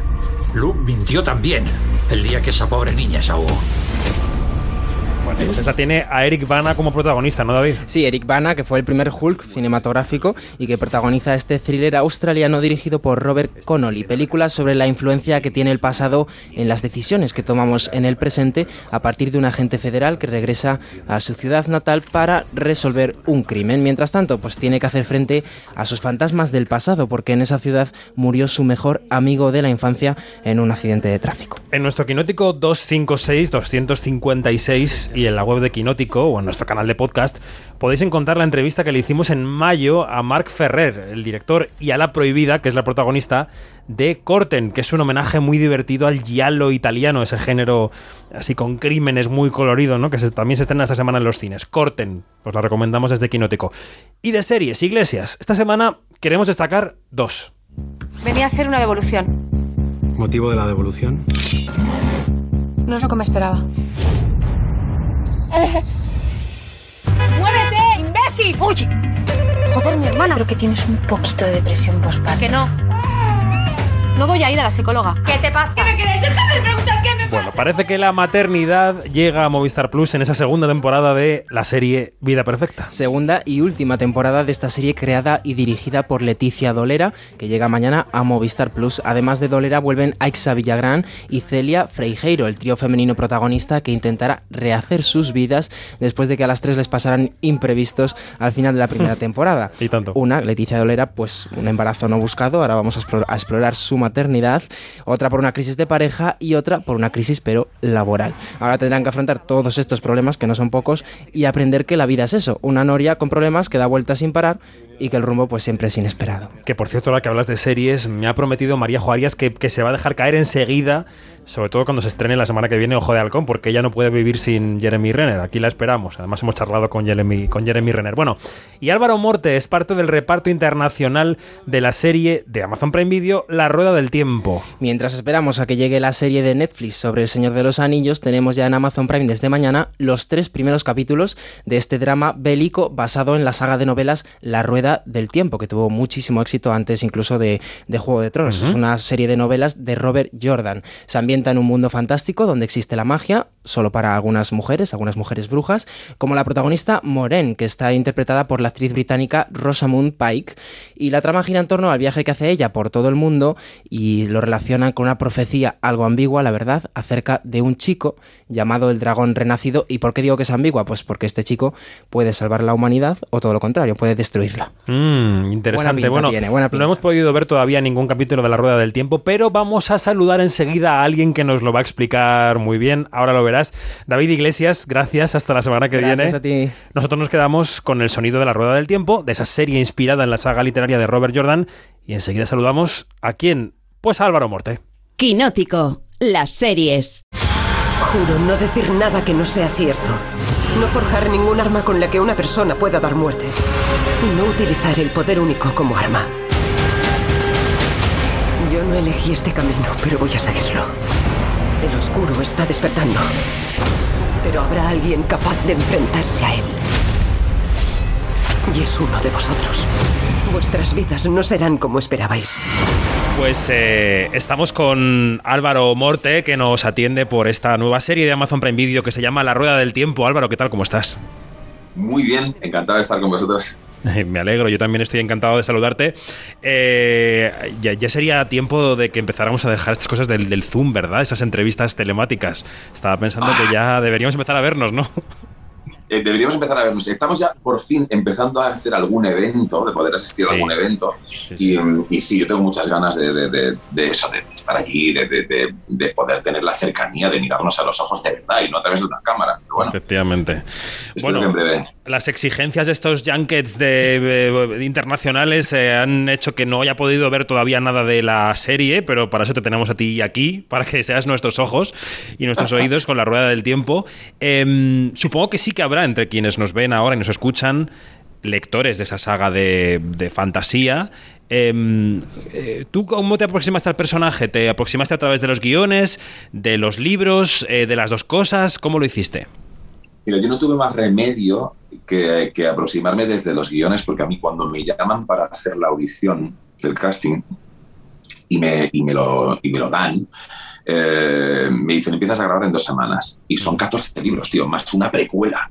Entonces, pues como, vale, no tengo tiempo. No, no, o sea, voy a intentar, centrarme en trabajar desde lo que hay en el guion y a trabajar luego con, con, la gente que me encuentro allí. Estaba Ray Jackins, que era el showrunner, y luego también estaba una serie de gente, una serie de chicos y chicas expertos en la saga, que los tenían contratados, sí, el, el, típico friki que se ha leído la saga, es maravilloso, maravilloso, la saga eh, como siete veces y lo tenían ahí contratado para decir, no, no, no, este personaje nunca haría esto. No, no, este personaje tiene que ir por aquí, este tiene que ir por allá. Por lo cual, bueno, e, era, era como, como cuando, cuando, cuando eres ciego y te ponen un perro lazarillo al lado, pues es muchísimo más cómodo, ¿no? Porque efectivamente arranqué así, un poco desde la ceguera de no saber quién era Logain hablar. Em, y, y, bueno, hablando mucho con el showrunner, con, eh, con el trabajo de guion y demás, pude meterme en, el, en, el, personaje. Sí que te quedas un poco tranquilo que cuando tienes estos chicos expertos que dicen, no te preocupes, es por aquí. ah, bueno, pues chico, pues entonces ya está. Entonces vamos con ello, claro. Bueno, y mm, claro, la, primera temporada, porque la serie ha sido renovada por una segunda, se anunció en el cierre de la producción. La primera temporada, ¿cuántos libros abarca? Eh, es que van mezclando, no te sé decir exactamente. Ah, vale, vale. Sí, van mezclando eh, son varios libros. Yo creo que, o sea, si de esos 14 libros, si se siguieran haciendo temporadas, no creo que fueran 14 temporadas, mm. muchísimo menos. Entonces van, van, condensando. Mi personaje, por ejemplo, que creo que aparece en el tercer o cuarto libro, eh, ya aparece en la primera temporada. O sea, que, que es, que, van cogiendo de aquí y de allá y van construyendo la historia un poco de forma paralela. También es, también es, es una cosa que mm, que creo, que, creo que, merece la pena hacerlo. Una cosa es el formato lectura, el formato de la literatura que tienes en los libros y que te cuadra que sea así, pues si tienes que verlo en imagen, imagino que tienes que dar una vuelta para mm, que la estructura acompañe más a ese nuevo formato que va a ser ver a través de una pantalla, ¿no? Entonces, mm. eh, entonces yo creo que, es, que Dave, que es el, el showrunner, que ha hecho un trabajo maravilloso en ese sentido. Mm. Igual que, igual que esos jóvenes contratados en la serie, tú eres nuestro perro Lazarillo en esta entrevista, porque no hemos visto la serie, eh, coincides con, em, eh, claro, con, con, con, Rosamund Pike, con la protagonista, en el rodaje. Sí. Sí. Coincido y fue un absoluto, un absoluto placer. Ella es, ella es un, ella es una vamos, es un titán em, absoluto de la interpretación y de, la, y de, y, de, estar enraizada en la tierra y de tener un poder. Creo que ella tiene más poder que Moraine, que es el personaje que, interpreta en la serie. Y sí, tuve la enorme suerte, la enormísima suerte de poder tener una una secuencia con ella y, y, me, la, me la gocé. Nadie lo sabe, me temblaban un poco las piernas, pero, pero por estar delante de ella pero me temblaban de la, de la emoción y del gusto, no del miedo. O sea, que, que lo pasé muy bien con ella. ¿Y qué tal te llevas con el género de la fantasía? No sé tampoco si en el rodaje había mucha pantalla verde, como se suele decir, si había, si todo era real o tenías que imaginar que ocurrían allí cosas que no estaban ocurriendo. Pues un poco de todo, dependiendo del tipo de secuencia y dependiendo, o sea, yo por ejemplo, hay veces mi personaje lanza mm, ondas como de energía, ¿no? Que es este poder único que él es capaz de canalizar, ¿no? Y, mm, y claro, tú eso no lo ves en el rodaje. Entonces tú mm, mueves la mano y supuestamente de allí luego saldrá algo en, el, en el montaje final, ¿no? Lo que pasa es que sí que es verdad que yo recuerdo hablar con, el, con, con los directores y con y con, y, con la gente encargada un poco de efectos especiales y demás, y, hablar con ellos, decirle, a mí me gustaría, no sé si luego esto se ha respetado no, espero que sí, pero, mm, pero te dejaba más tranquilo a la de trabajar decir, a mí me gustaría, según lo que yo estoy trabajando, que como mi personaje canaliza esta energía sea de esta forma que salga de aquí, que vaya por acá. Mm. Entonces, bueno, sí que había un trabajo bastante en equipo en ese sentido y eso, eso se agradece. Pero sí, he tenido pantallas verdes, he tenido cables atados a, lugares imposibles em, que me lanzaban de un sitio para otro. O sea, que vuelas o han sido explosiones. Em, bueno, es que no te voy a hacer spoiler, tío, por favor, no me preguntes más. vale, vale, nos imaginamos, nos imaginamos cosas, nos imaginamos cosas. Eh, da para imaginar, la rueda del tiempo da para imaginar. ¿eh? Vale, vale, lo tendremos muy en cuenta.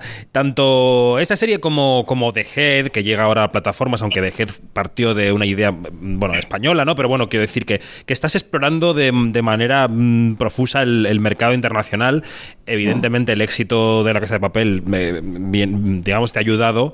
Em, eh, ¿En qué punto ves tu, tu carrera, Álvaro? ¿En qué punto ves tu carrera después de tener un éxito brutal en una plataforma, de ahora trabajar con Amazon para la rueda del tiempo, mm, ¿te sientes capaz de elegir los proyectos en los que participas mucho más que antes, mucho más que hace cinco años, seis años, por ejemplo? Muchísimo más, muchísimo más. Sería, mm, vamos, o sea, no tiene nada que ver. Hoy por hoy, efectivamente, el, el, haber trabajado en un éxito como la Casa de Papel me ha abierto las puertas a poder elegir proyectos em, y eso es algo absolutamente cómodo, es una, es una, es una bendición. Si el ser actor hoy por hoy es tan difícil, solamente el hecho de trabajar, em, si hay un momento en el, de tu vida en el que, que además imagino que esto será un periodo de tiempo, porque yo también soy muy consciente de que un día estás arriba, otro estás abajo y no pasa nada. Em, eh, sería como, como, fíjate, ¿no? como la rueda del tiempo, ¿no? con estas cosas cíclicas justo a colación. Hay momentos que estás arriba, momentos que estás abajo y no pasa nada, hay que asumirlo y ser feliz con ello y ya está. Pero sí que es verdad que al menos en este momento de mi vida sí que puedo permitirme el, elegir los, los, proyectos, lo cual es tremendamente cómodo. Hay veces que te puedes equivocar, claro que sí, tú puedes, te puede llegar un guion maravilloso y de repente pues, pues que la producción no lo acabe siendo tanto como tú pensabas, o al contrario, ¿no? Pero, pero sí que es verdad que, que, yo hoy por hoy para elegir miro mucho el guion, miro mucho quién lo va a dirigir, miro mucho em, si puede ser incluso quién va a ser el director de fotografía, quién va a ser el montador, o sea, me gusta ver con qué equipo voy a, mm, voy a, trabajar y bueno, mientras, mientras dure esto, pues bienvenido sea, pero bueno, habrá otro momento en que no pueda hacerlo, pues ya está tan contento si no pasa nada. Claro. ¿Y, eres capaz de abandonarte en una producción internacional como esta? Abandonarte en el sentido de decir, bueno, aquí está todo tan encauzado, eh, tan medido, hay tanta gente para hacer tantas cosas que yo voy a seguir mi carril, voy a seguir estas indicaciones, me voy a dejar llevar un poco. O un actor inquieto de los que proponen, de los que quieren que las ondas de la magia salgan por aquí o por allá, no descansa nunca. Yo no puedo, yo no puedo, o sea, la gente que me conoce, si alguna vez eh, no sé, pues, pues, hablas con otra gente que haya trabajado conmigo y demás, te lo, te lo podrá confirmar. Es que yo no, me callo ni debajo del agua, tío. O sea, ni debajo del agua. De hecho, y la colación de esto, em, en la escena esta que trabajamos con Rosamund Pike, te puedo decir em, que estábamos haciendo la, la, secuencia y ya grabando en mitad de una toma, en mitad de una toma, o sea, no en ensayos y demás, con toda la gente allá alrededor, de repente paré Dije, perdón, perdón, un momento, necesito parar. La gente se, quedó loca, como, ¿qué, qué, está haciendo este, este, este tipejo que está haciendo parando en mitad de una toma? Digo, perdonad, pero es que no sé, no sé, no sé lo que estamos haciendo.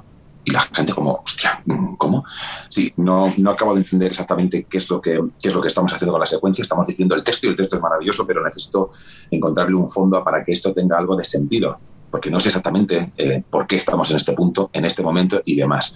Y Rosa Mumbai, que la tenía delante, me miró de arriba abajo, que ella también es productora, y se me acercó, me miró a los ojos lentamente y digo, vale, ya está, me, van a echar. me echan del rodaje, van a buscar a otro Logan. Y coge y me dice, mm, y, y mira alrededor y dice, estoy completamente de acuerdo con él. Que fue como un alivio. Entonces paramos el rodaje y estuvimos dos horas hablando con el showrunner, con el director Rosamond intentando discutir más allá de lo que decía el texto, qué es lo que había debajo del texto y qué es lo que necesitábamos mostrar en aquella escena para que aquello de verdad eh, tuviera la, épica y la envergadura que necesitaba tener. ¿no? Con lo cual, eh, de la misma forma que digo que estaba completamente emocionado de trabajar con, con Rosamund Pike, agradecido de la vida, aprendiendo muchísimo y, completamente encantado. Em, de estar con, con, con, semejante monstruo de la interpretación, em, yo no lo puedo evitar, no lo puedo evitar. Si veo que hay algo que no está acabando de funcionar, em, al menos según mi criterio, que igual llega otro y dice, cállate que, que, esto, no, esto no es así, pero, pero según mi criterio, yo necesité parar aquello y y, luego, luego acabamos todos como muy contentos con el resultado. Pero, pero sí, yo no.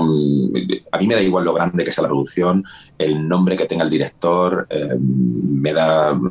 Yo humildemente voy a intentar hacer mi trabajo em, de la mejor manera posible y ya está. Hay veces que, tienes todos los factores a favor, hay veces que tienes alguno en contra, pero bueno, hay que intentar lidiar con ello para intentar salvar la situación, tío.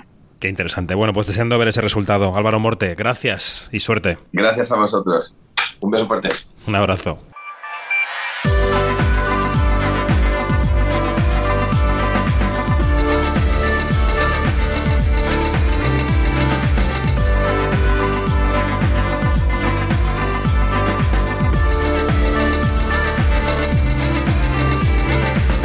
Pues tras la charla y las confesiones de rodaje de Álvaro Morte nos marchamos. Más información en nuestras redes sociales donde somos arroba quinótico, en nuestra página web quinótico.es, primera con K y segunda con C, y en nuestro canal de YouTube de Quinótico que también está echando mucho amor últimamente. Ahí hemos colgado, por ejemplo, nuestra entrevista con Jeremy Renner, el protagonista de Ojo de Halcón.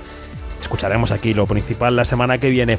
Gracias Juanma Frasquet por la dirección técnica y gracias David Iglesias por la producción. La semana que viene mucho más. Adiós. Quinótico, David Martos, Onda Cero.